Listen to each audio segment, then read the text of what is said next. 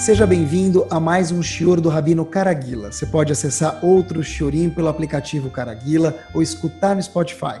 Assista ainda ao Shiorim em vídeo pelo site caraguila.com.br. A gente espera que você saia desse Shior mais elevado e mais consciente do que entrou.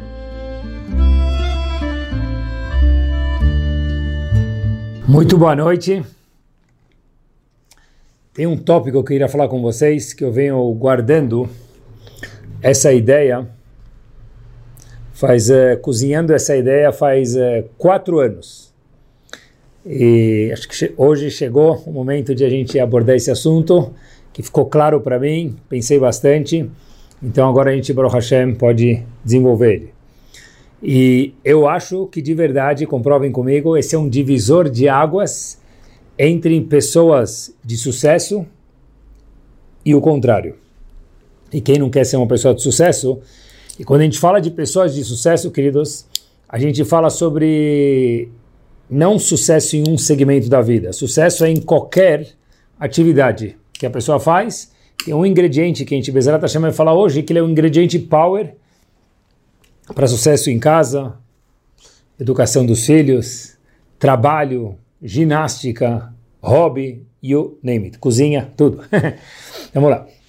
A gente tem cinco parashiot, começamos por aqui. A gente tem cinco parashiot na Torá que elas abordam um conceito chamado Mishkan. Mishkan é o tabernáculo. Tem Trumat, Etzaveh, Kitisava e aquele Pekudei. São cinco parashiot que basicamente falam sobre a construção do Mishkan. Um dos utensílios que fazia parte importante do Mishkan era a menorá, aquele candelabro que havia no Mishkan. E quando o Pasuk fala sobre a menorá, Sever Shemot, Perek 25, Pasuk 40, diz a Torá Kedoshá para a gente o seguinte, Ur-u, Ur-e, desculpem, Vaase Betavnitam, Asher Atamor Ebahar. Diz Hashem para a gente, para Moshe Rabbeinu, olha, olha para, para o que eu vou te mostrar na montanha, e conforme isso, faça o utensílio referindo-se a menorá mais uma vez. Rashi já traz para gente por que, que Hashem falou, olha, conforme você vai ver na montanha. Hashem podia falar, faça utensílio. Os outros utensílios não foram vistos em nenhuma montanha, Hashem descreveu eles e Moshe Rabbeinu confeccionou os utensílios. Então o Rashi já conta para gente algo que eu imagino que é famoso para todo mundo, que Moshe Rabbeinu teve uma dificuldade de confeccionar a menorá, mesmo com toda a sabedoria gigante que Moshe Rabbeinu tinha, que gigante é pouco porque Moshe Rabbeinu já tinha de sabedoria, Hashem teve que falar para ele, olha, olha na montanha, porque já vi que ficou difícil, então veja na montanha, visualmente vai te ajudar a saber como confeccionar menorá e não só em instruções escritas como eram nos outros utensílios. Aqui a gente tem um comentarista chamado Bal Haturim, um dos comentaristas no Humash, e ele fala uma observação muito curiosa para a gente. Diz o Balaturim para a gente o seguinte: tem três vezes no Tanakh, Torá, Nevim Ktuvim, todo o Tanakh, tem três vezes que aparece a palavra Ur-E. Aqui, quando Moshe Rabbeinu teve a dificuldade de fazer a menorá, está escrito Ur-E olha e faça. Diz o Balaturim quais são as três vezes, lembrem que ele não tinha computador, como ele sabia isso? Porque ele sabia toda a Torá de cor, melhor do que a gente sabe o caminho do nosso celular, sem comparação. Então, diz, diz uh, o Balaturim, uma das vezes que está escrito é aqui, a segunda vez é em, no Terrilim 1, 2, 9, Passuco 24, lá está escrito, David Amelech fala para a gente o seguinte, olha Hashem, me ajuda, me faça ver o Ure e ver o caminho da eternidade. E o terceiro, a terceira vez no Tanakh que aparece a palavra Ure, é no Teilim 128, Pasuk 6, todo mundo conhece esse Pasuk, Ure vanim levanecha, todo mundo completa, Shalom al Israel, esse mesmo. Então tem três vezes que aparece o Pasuk Ure, Menorá, um segundo Pasuk que fala sobre o caminho da eternidade, e o terceiro é Ure banim levanecha. Aqui termina o Balaturim. E a pergunta óbvia que tem, o Balaturim é um dos Rishonim, época do Rashi, um dos gigantes comentaristas Mor, e de repente, tá, o que, que muda na minha vida se tem três vezes o Re no Tanakh inteiro? O que, que, que, isso me ensina? O que, que isso nos ensina? Isso o Balaturim não conta pra gente. Vi uma explicação maravilhosa, queria compartilhar com vocês, e daí a gente caminha o shur de hoje. Dois dos psukim falam para a gente sobre filhos. Ure banim levanecha. Vejam, os filhos, né? Ure. O segundo pasuk, no Teilim também, está escrito Ure imderech otsev. E a gente sabe que a palavra otsev ou etsev aparece em Bereshit be'etsev tel dibanim. Ou seja, se refere essa palavra à educação dos filhos. Dos três Ures, dois deles se referem à educação dos filhos. Porém, o Passuco da Menorá, que também fala Ur-E, não tem nada a ver com a educação dos filhos. Então, o que, que o Balaturim fala para a gente? Tem três vezes que aparece a palavra Ur-E. Qual o denominador comum e o que, que isso vem nos ensinar de Master? É o seguinte, queridos. No final, se a gente for olhar referente a Menorá, Moshe Rabbeinu olhou para o papel, seguiu as instruções, fez todos os utensílios. A Menorá ele não conseguiu fazer. Hashem falou, ok, eu te mostro na montanha, e veja na montanha como que é a menorá, e visualmente agora tenta reproduzir isso. Ainda assim não deu certo, Moshe Rabbeinu ainda não conseguiu fazer a menorá. Então prestem atenção, como que a menorá foi feita? Por Hashem. Hashem, no final, teve que confeccionar a menorá.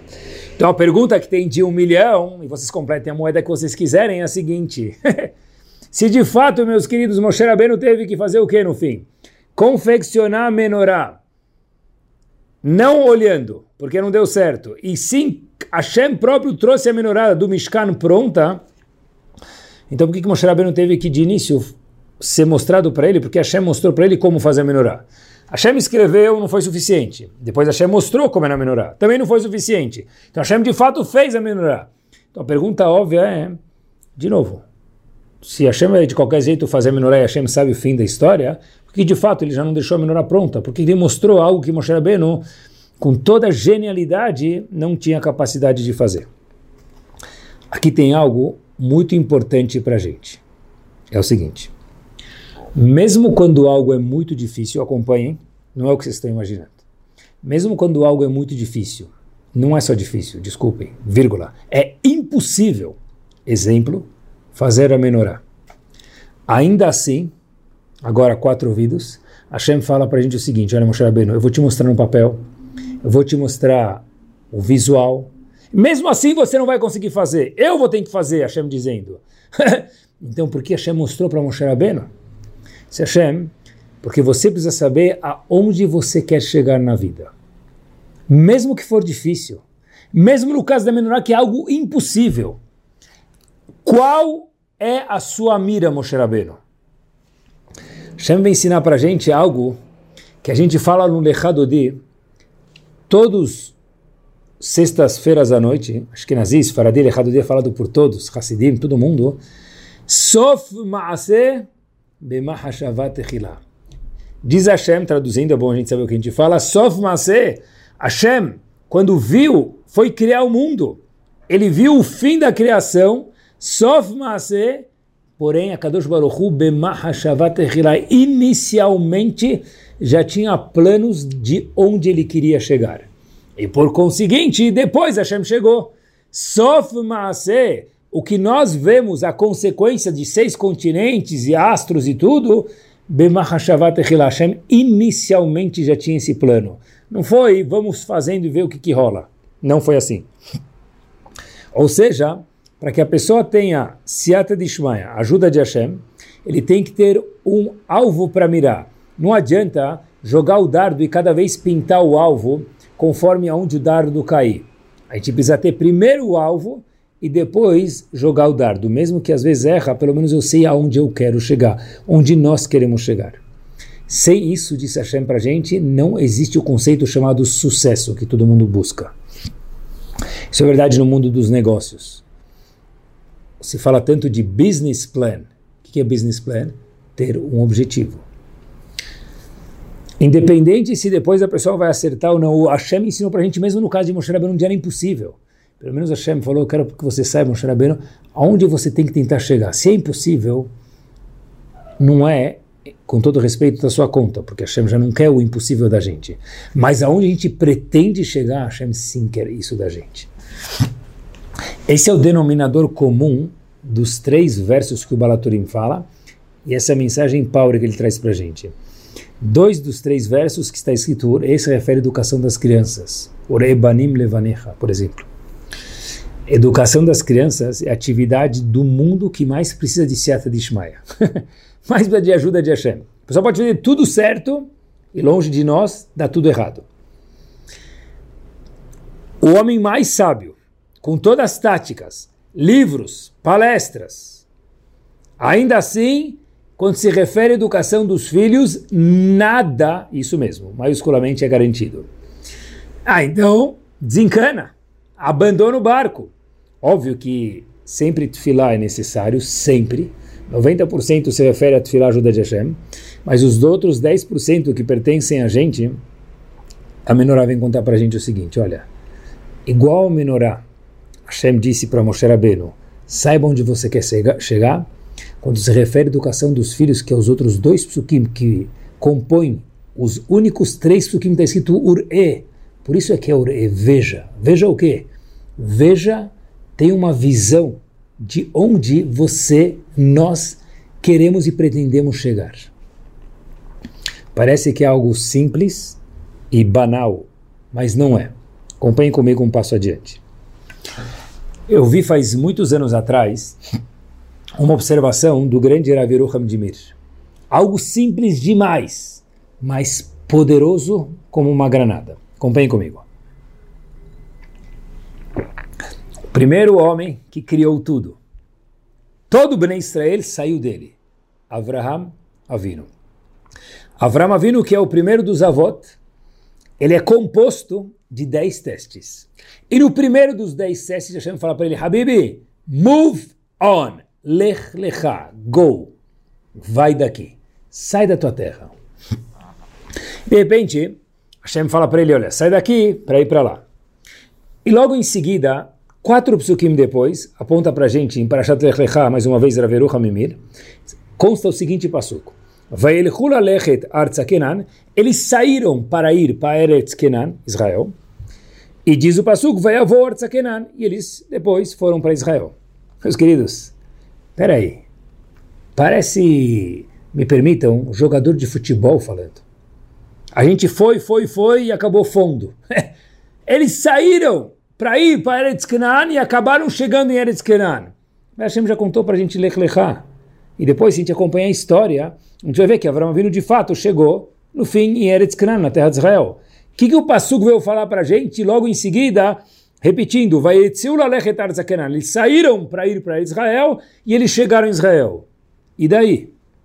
A Torá ensina para a gente um ponto a mais, eu acho. O primeiro ponto é que tem que ter um objetivo na vida, em tudo que a gente quiser fazer que dê certo.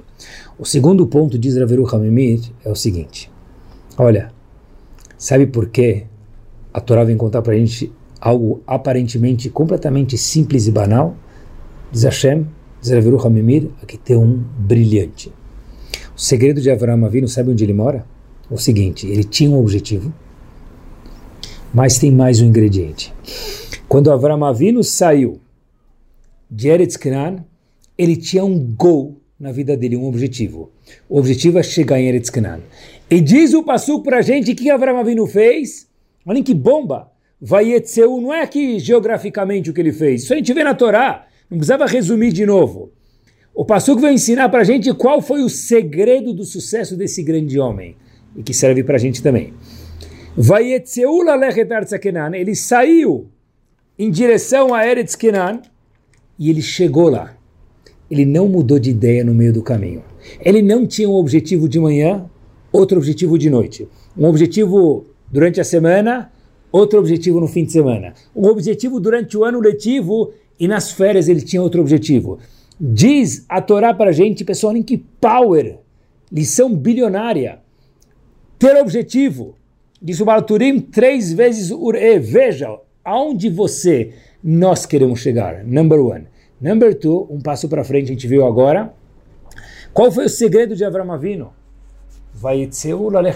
Avinu? Ele saiu com a família dele indo para Eretz Kenan, para Israel.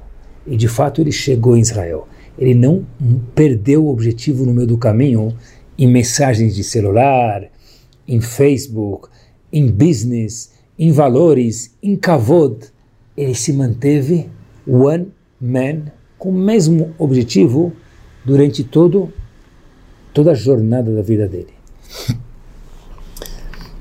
Eu decidi, muitas vezes acontece, eu vou ir, eu vou começar. Toda segunda-feira começa um novo regime. eu vou parar de fazer tal coisa, seja um ato não legal, seja uma verá. Eu vou melhorar tal costume, e faço questão de falar esses exemplos porque a gente vai se relacionando com eles e cada um se liga com algum deles.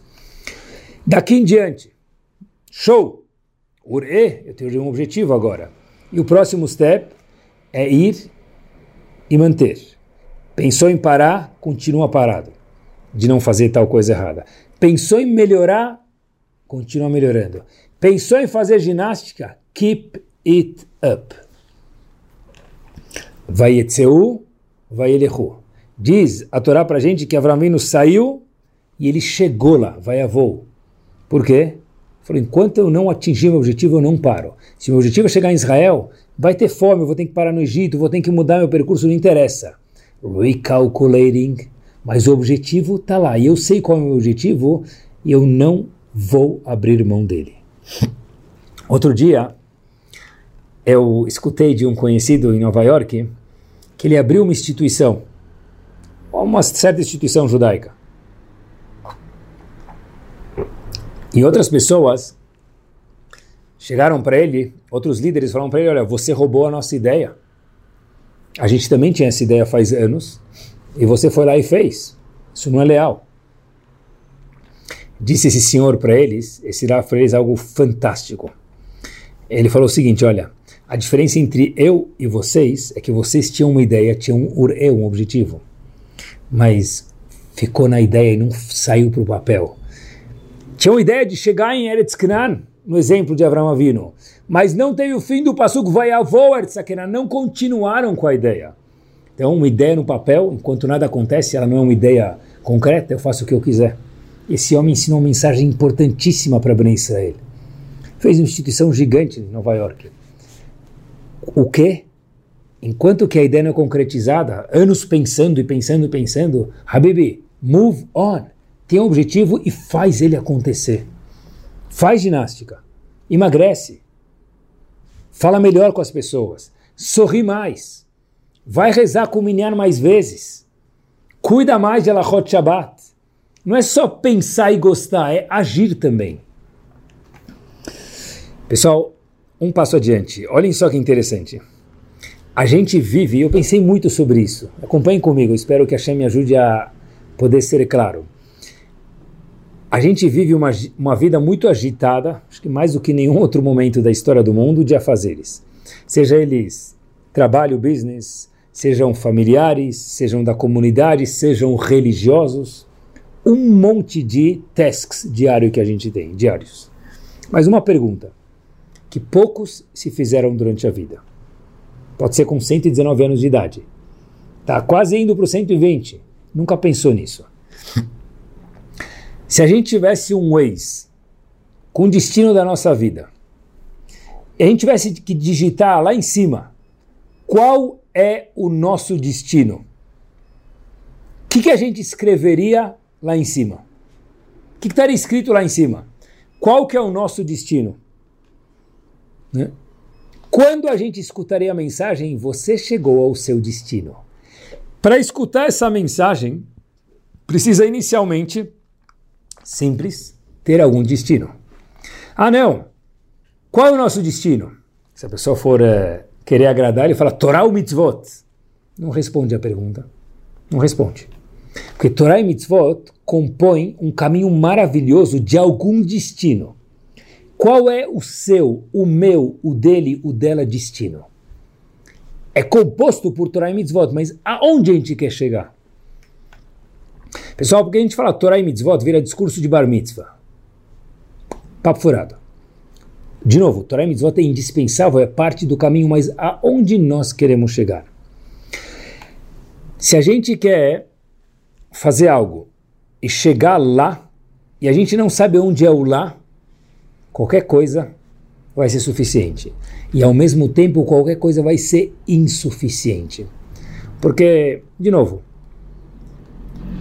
eu quero ser. Antigamente as crianças falavam que eles querem ser bombeiro e polícia quando eles eram pequenininhos. Hoje em dia é difícil até perguntar para uma criança o que, que ele quer ser. A pessoa não sabe responder mais. Mas, vamos lá. O que, que você quer ser? O que, que nós queremos ser? Famoso? Pode ser.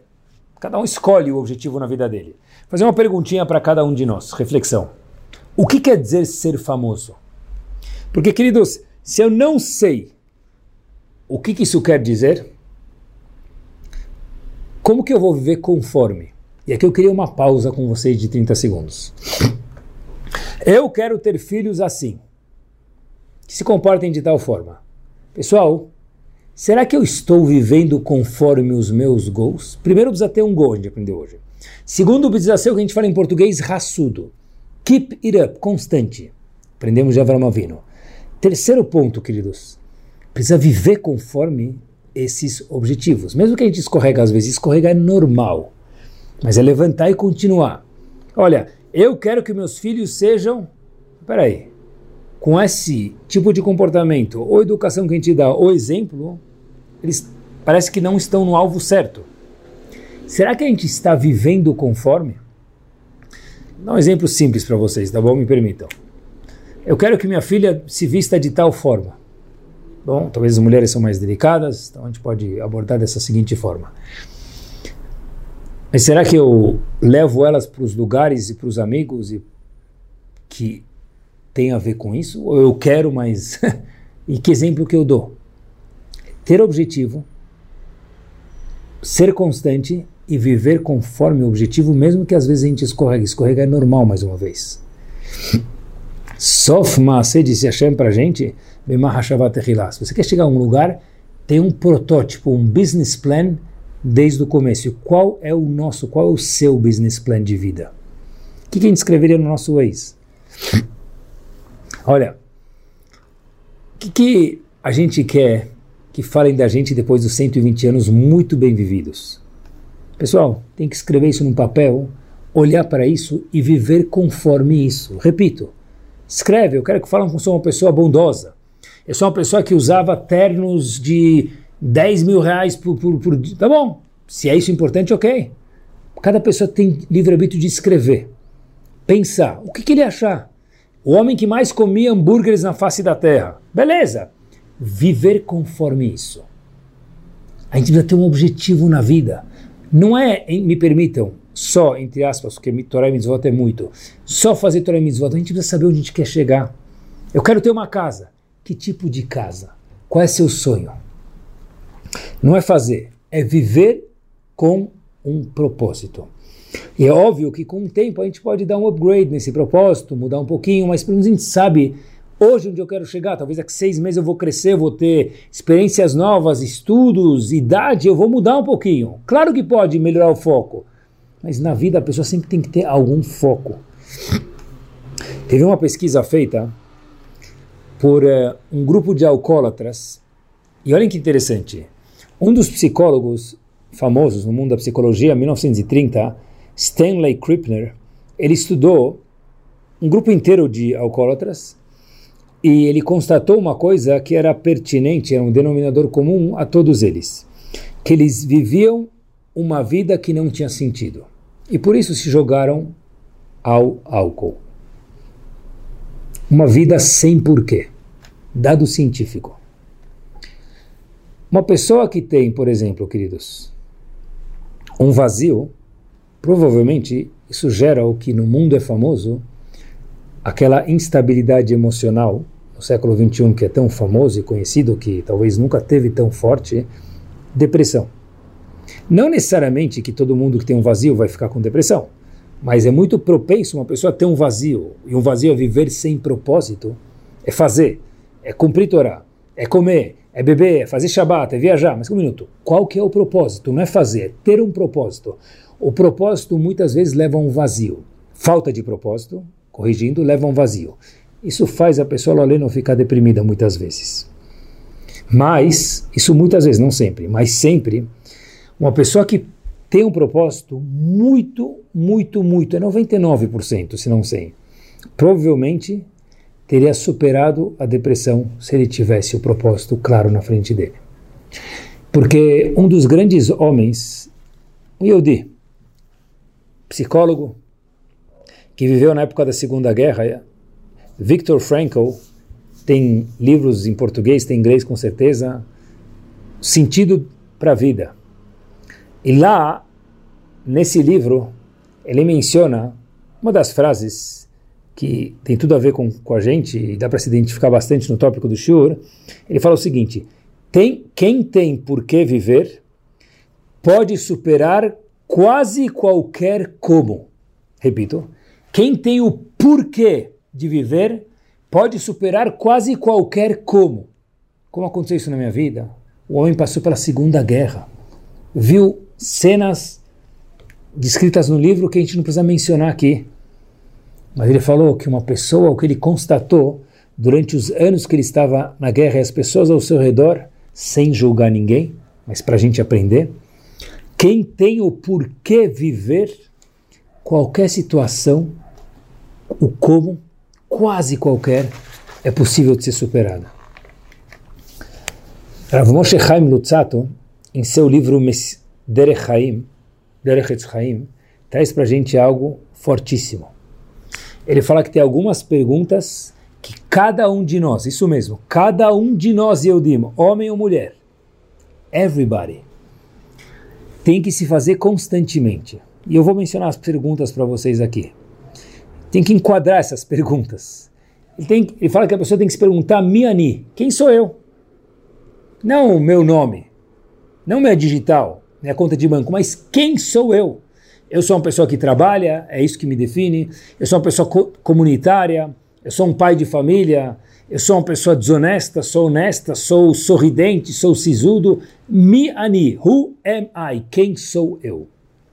Segunda pergunta diz o grande Rav Moshe Chaim Lutzato, que era um mestre na Kabbalah, Lama bati laolam. Por que eu vim para o mundo? E cada um vai ter uma resposta diferente ao redor da vida, ao passar da vida. Terceira pergunta. Mayesof kolinanav. E, e daí? Qual vai ser o fim de tudo? Referente à vida de cada um particular. Primeiro, Miani, quem sou eu? Dois, por que eu? Por que nós? Mas a pergunta é singular, cada um para si mesmo. Veio para o mundo. Três, o que vai ser o fim de tudo que eu estou vivendo? E quatro, por que eu, cada um de nós, não sou igual a Avraham ou Yitzhak ou Yaakov? Essa pergunta a gente podia rir, né? A gente souber quem é Abraham, Yitzhak e Yaakov, que pergunta mais uh, nonsense, aparentemente, mas não é verdade. Eu acho que o Pshat, a explicação da quarta pergunta é que por que eu não sou igual a Avram, Yitzhak e Yaakov, no sentido que eles tinham um objetivo, eles começaram aqui terminaram lá, e qual objetivo eu tenho? Será que é objetivo mor, objetivo de eternidade, objetivo gigante, ou objetivo formiga que eu tenho na minha vida? Quatro perguntas. Mi, Ani, tem que escrever isso num papel. E olhar de vez em quando, quem somos nós? Dois, por que a gente veio para o mundo? Três, o que, que vai sobrar de tudo isso chegando nos 119 anos com muita saúde? e bem vividos. E quarto é, por que, que a gente não é o mesmo naipe de um dos avós? Viver com objetivo, ter um sonho, um sonho grande, e ir atrás disso. Rav Mordechai Gifter, Rosh Vaditeus, tinha, quando era Bahur, no seu quarto, eu quando escutei isso a primeira vez, deslumbrei. Tinha no seu quarto, quando era um aluno de Shivá, não era Rosh não era alguém famoso, não era alguém grandioso. Era um simples Yehudi. Não existia Yehudi simples, mas era um Yehudi normal. Ele tinha em cima da cama dele um quadro com foto dos Gdolim. Rav Yohanan Wasserman, Hafetz Chaim, Rav Chaim Moser Grodinsky. Foto e nome, foto e nome. E tinha um buraco no quadro, em cima da cama dele. E lá em cima estava escrito o seguinte: Why not you? Why not me? Por que não você? Por que não eu?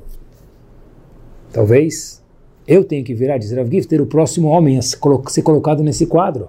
Eu também tenho que virar um dos Gdolim. E não é que ele virou. E não foi por acaso. Foi porque tinha um sonho. Não fez, não estudou, não cumpriu o Shabat. Tinha um sonho que isso era o caminho para poder chegar lá. Qual é o sonho? A gente tem que pensar de vez em quando. E quando a pessoa tem sonho, acho que quase nada é impossível, e por isso que eu falei para vocês no começo do show que esse é o segredo do sucesso, em tudo. Querem que eu dê um exemplo para vocês? Ok, vamos lá. Todo mundo já ouviu falar em corrida. Hoje em dia está na moda maratona, corrida, eu adoro correr. Corrida, maratona, isso está super na moda. Agora, olha que interessante. Poucos aqui já ouviram falar em corrida vertical. Então, shiur aqui, Caraguila, também é cultura. Existe algo chamado corrida vertical. Procurem depois no Rav Google, por favor. A maior corrida vertical do mundo é em Seul e um prédio de 125 andares. Então, quem mora alto, Shabbat, fala, eu moro no 15º andar, é rolê, subir de escada. 125 andares, pessoal. Agora, como se isso não bastasse, um brasileiro de 76 anos de idade, haja joelho, queridos, correu em 10 minutos o percurso de 125 andares e ganhou medalha. Pessoal, subir correndo, sem tropeçar, sem cair com fôlego, haja joelho, 125 andares, 76 anos de idade. Não interessa. Porque se você tem um sonho, se você tem um objetivo, treina para isso e você vai chegar lá. Andar 125 correndo com medalha de ouro, com 76 anos de idade. E na fase final do Shur, ter sonho, primeira coisa é ter um objetivo, ter um sonho. Esse sonho pode ter um upgrade de vez em quando. Dois, será que a gente está indo atrás desse sonho de verdade? Que nem Avram Avino. E três, será que a gente está vivendo conforme o sonho? Eu tenho um sonho, imagino, mas... Peraí, se eu tenho um sonho de ser uma pessoa que vai correr e pegar o primeiro lugar na maratona de 42 quilômetros, eu preciso comer conforme isso. Daí por diante. Se eu tenho um sonho de ser um gadolador, eu tenho que viver, olhar, falar conforme isso. Mesmo que eu escorrego, mas de novo, pessoal, qual é o meu objetivo? Se eu tenho o objetivo de ser um médico gigante, eu tenho que fazer uma faculdade boa, tenho que estudar, tenho que ficar perto de outros médicos grandes. Quando eu escutar algo de medicina, eu, meu ouvido tem que pular, eu tenho que me interessar. Tudo na vida é assim. Eu acho que um dos pontos curiosos, não problemas, porque a nossa geração eu acho ela maravilhosa, mas uma das lombadas da nossa geração é que a gente cada dia tem um objetivo, a gente não sabe o que a gente quer. E por isso que a gente não atinge o sucesso, porque o que, que é sucesso? Um dia é correr, outro dia é comer, outro dia é ser rico, outro dia é ser famoso, outro dia é não fazer nada. Cadê o objetivo? Cadê a constância? Cadê o ir atrás? Cadê viver conforme o objetivo? Talvez o tema mais procurado nas livrarias, sejam virtuais ou não, é felicidade. Ótimo! Hashem quer que nós sejamos felizes. E a gente também quer ser feliz, então o Shidur está feito. Hashem e a gente. a segunda pergunta é que vem logo em seguida, que eu acho que ninguém nunca fez, ou poucos fizeram, é o que, que é felicidade? Qual o destino? Porque, meus queridos, se eu quero ser feliz, quem não quer que meu sonho é que meu filho seja feliz, minha filha seja feliz, e óbvio que a gente também tem que ser feliz, a gente tem que ser egoísta, a gente também tem que ser feliz. Mas peraí, se eu não sei o que quer dizer ser feliz, quando que eu vou ficar feliz? Nunca, já me dão lavi, porque eu não sei o que é ser feliz. Eu nunca pensei, eu nunca escrevi. Então eu só consigo chegar, você chegou ao seu destino, estiver escrito rua tal, número tal. O que quer dizer ser feliz? Algum dia tem que pensar sobre isso. Ah, mas qual a resposta? Não interessa, é o pensar, é o perguntar, e cada um de nós, em cada momento de vida, a gente vai ter uma nova resposta. O mais maravilhoso é o questionar. Eu estava em Israel faz pouco tempo atrás, tive o privilégio de passar três semanas lá. E uma pessoa que é muito família do Ravovad Yosef Zichron Libraha me contou que falou para mim, você sabia, falando para mim, essa pessoa, que a gente encontrou um monte de dinheiro em livros distintos do Ravovadia. um livro, um, um livro tinha um cheque de centenas de dólares, outro tinha envelope. As pessoas davam para ele para dar para doação, para encaminhar. Aí, óbvio que eu fui perguntar o que, que o dinheiro está fazendo no livro, por que, que não foi parar na conta das instituições que ele dirigia ou que ele ajudava pessoas. E aí eu li uma história sobre o Avovadia que eu entendi que eu acho que essa é a resposta. O seguinte, o primeiro-ministro de Israel, naquele momento, e agora de novo, Rav, Rav não, desculpe, Bibi Netanyahu, Bibi Netanyahu, foi uma vez se encontrar com Rav Yosef porque ele tinha uma pergunta. E Rav Yosef estava estudando a Lachot Halá, Lachot de quando precisa tirar Halá, quando precisa tirar Halá, quando se faz uma massa, daí por diante. Primeiro-ministro Netanyahu, ele entra na sala, e, óbvio, repórteres, câmera, todo mundo lá. E, óbvio, quando entra um homem desse, entra toda uma entourage de pessoas. E o homem, no caso, o grande homem, Ravovad Yosef, Zichron Libraha, estava olhando para o livro, um monte de livros na mesa dele, olhando e escrevendo, escrevendo. Passou um, dois, cinco, dez, quinze minutos. Havia um senhor lá, Ishai, que estava acompanhando todo mundo. Falou, olha, vamos cutucar o rabino, porque ele nem percebeu que a gente entrou aqui até agora. Bibi Netanyahu falou, não, de jeito nenhum. Aí falaram para ele, mas o senhor não, primeiro-ministro não veio perguntar para o rabino, veio só aqui ficou olhando, ele falou, olha, olha, eu vim perguntar, mas antes de perguntar, eu quero apreciar a cena, porque eu na minha vida nunca vi algo do tipo, nunca em nada. Um homem que entra um jornalistas, um homem que entra luz, entra barulho, esse homem está olhando para os livros a gente já está aqui faz mais de 10 minutos ele nem percebeu que a gente entrou aqui no recinto. Até que esse senhor de Shai falou para ele, tá bom, se você quiser curtir a cena, você vai poder ficar aqui até a hora de Minhayar vida, até a noite. Falou, não, não, não, nesse caso, encosta nele. Então encostaram no Rav Ovadia, ele olhou e falou, ah, ô Baruch Habá, bem-vindo, bem-vindo. E óbvio que sentou e deu atenção devida e respondeu a pergunta do primeiro-ministro de Israel. Isso responde como que é possível que o dinheiro estava em um monte de livros. As pessoas me falaram, sabe por quê, Rabino? Agora depois das histórias que não tem mais pergunta, mas a resposta foi a seguinte: as pessoas, ele estava estudando, vinham pessoas e davam dinheiro, e falava, claro, colocava o dinheiro no livro e continuava estudando. O homem estava tão imerso no estudo que ele nem prestou atenção que o dinheiro foi colocado lá dentro. Como é possível isso? Porque quando a gente tem um objetivo, a gente vive piamente, fielmente esse objetivo, pessoal, não tem mais pergunta. Não queria usar comparação, mas me veio à cabeça agora, eu vou usar. Pessoa que está imersa no celular. Ele anda na rua, ele nem sabe onde ele está. Ele atravessa a rua sem olhar. Andem, nos corredores das escolas, de trabalhos, infelizmente talvez de sinagoga. A pessoa passa, nem, nem vê que o outro está lá. Quando a pessoa está imersa em algo, ele não percebe o outro. Gigantes conseguem estar imersos em coisas grandes. Pessoas pequenas em coisas menores. Ravovad, Zichron Libraha, eu sempre tive essa pergunta. Como escreveu tantos livros? Se a gente viver a vida inteira só para ler os livros desse homem, a gente não consegue terminar ele e outros Gdolim. Cada um com seu mérito. A resposta é quando a pessoa tem um foco, não existe mais impossível. Ele pode ter 76 anos de idade e subir um prédio de 125 andares e ganhar medalha de ouro. E ele pode também terminar o chassi inúmeras vezes. Não tem pergunta. A gente vê pessoas em Manhattan, pessoas na Avenida Paulista, no centro.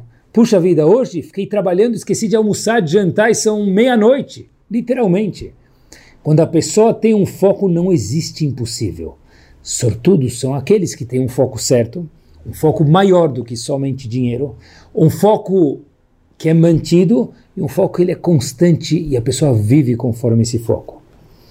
Cada um de nós, cada um de nós é gigante, é um pedaço de Hashem. Cada um. Se a gente pensar de vez em quando, Miani, o que, que, sou eu? O que, que, eu vim fazer nesse mundo? Por que, que eu vim para o mundo? O que, vai sobrar de tudo isso? E por que eu não sou um dos avós? Porque eu não tenho objetivo que nem Avraham Yitzhak Yaakov? Pessoal, aí certeza que a pessoa vira o Talmud Raham no potencial que ele tem. Certeza que o business da pessoa muda, as férias da pessoa mudam, a pessoa vai viajar nas férias. Querem ver? O que você está procurando nas férias? Descansar?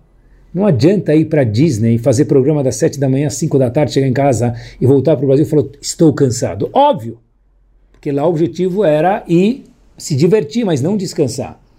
Se a pessoa pensa em tudo, qual é o meu objetivo, essa pessoa vai sair sorridente. Na vida, no maior também, em coisas pequenas também, nas gavetinhas da vida também, a mesma coisa. É que a gente vive faz tantas coisas, mas nunca parou para pensar. Eu rezo todo dia com minha Kola Kavod, mérito gigante. Eu cuido do Shabat, eu acendo as velas do Shabat, eu cozinho para o meu marido, mérito gigante. Mas e qual que é o gol, o objetivo maior? Tem que pensar. Porque quem pensa é sinal de vida. E quem vive pensante cresce e atinge objetivos que a gente nunca imaginaria. Quem tem um alvo claro, essa pessoa, acho que é ilimitada. Eu vou terminar com uma história. A história é a seguinte, queridos. Viver com objetivo. Rav Avram Rein não é famoso. Um Rav que tinha uma yeshiva em Kfar Saba, perto de uma das cidades brasileiras em Israel, chamada Ranana. Kfar Saba, lá do lado. Rav Avram Rein tinha uma yeshiva lá. De repente, o income da yeshiva, o que estava entrando financeiramente para a yeshiva, já não era suficiente para poder bancar os custos da yeshiva. Então, óbvio que os profissionais que lá trabalhavam os Rabanim, começaram a ganhar durante alguns meses, meses um terço do salário que eles já ganhavam. Então imaginem só quanto eles já ganham lá, que é muito pouco.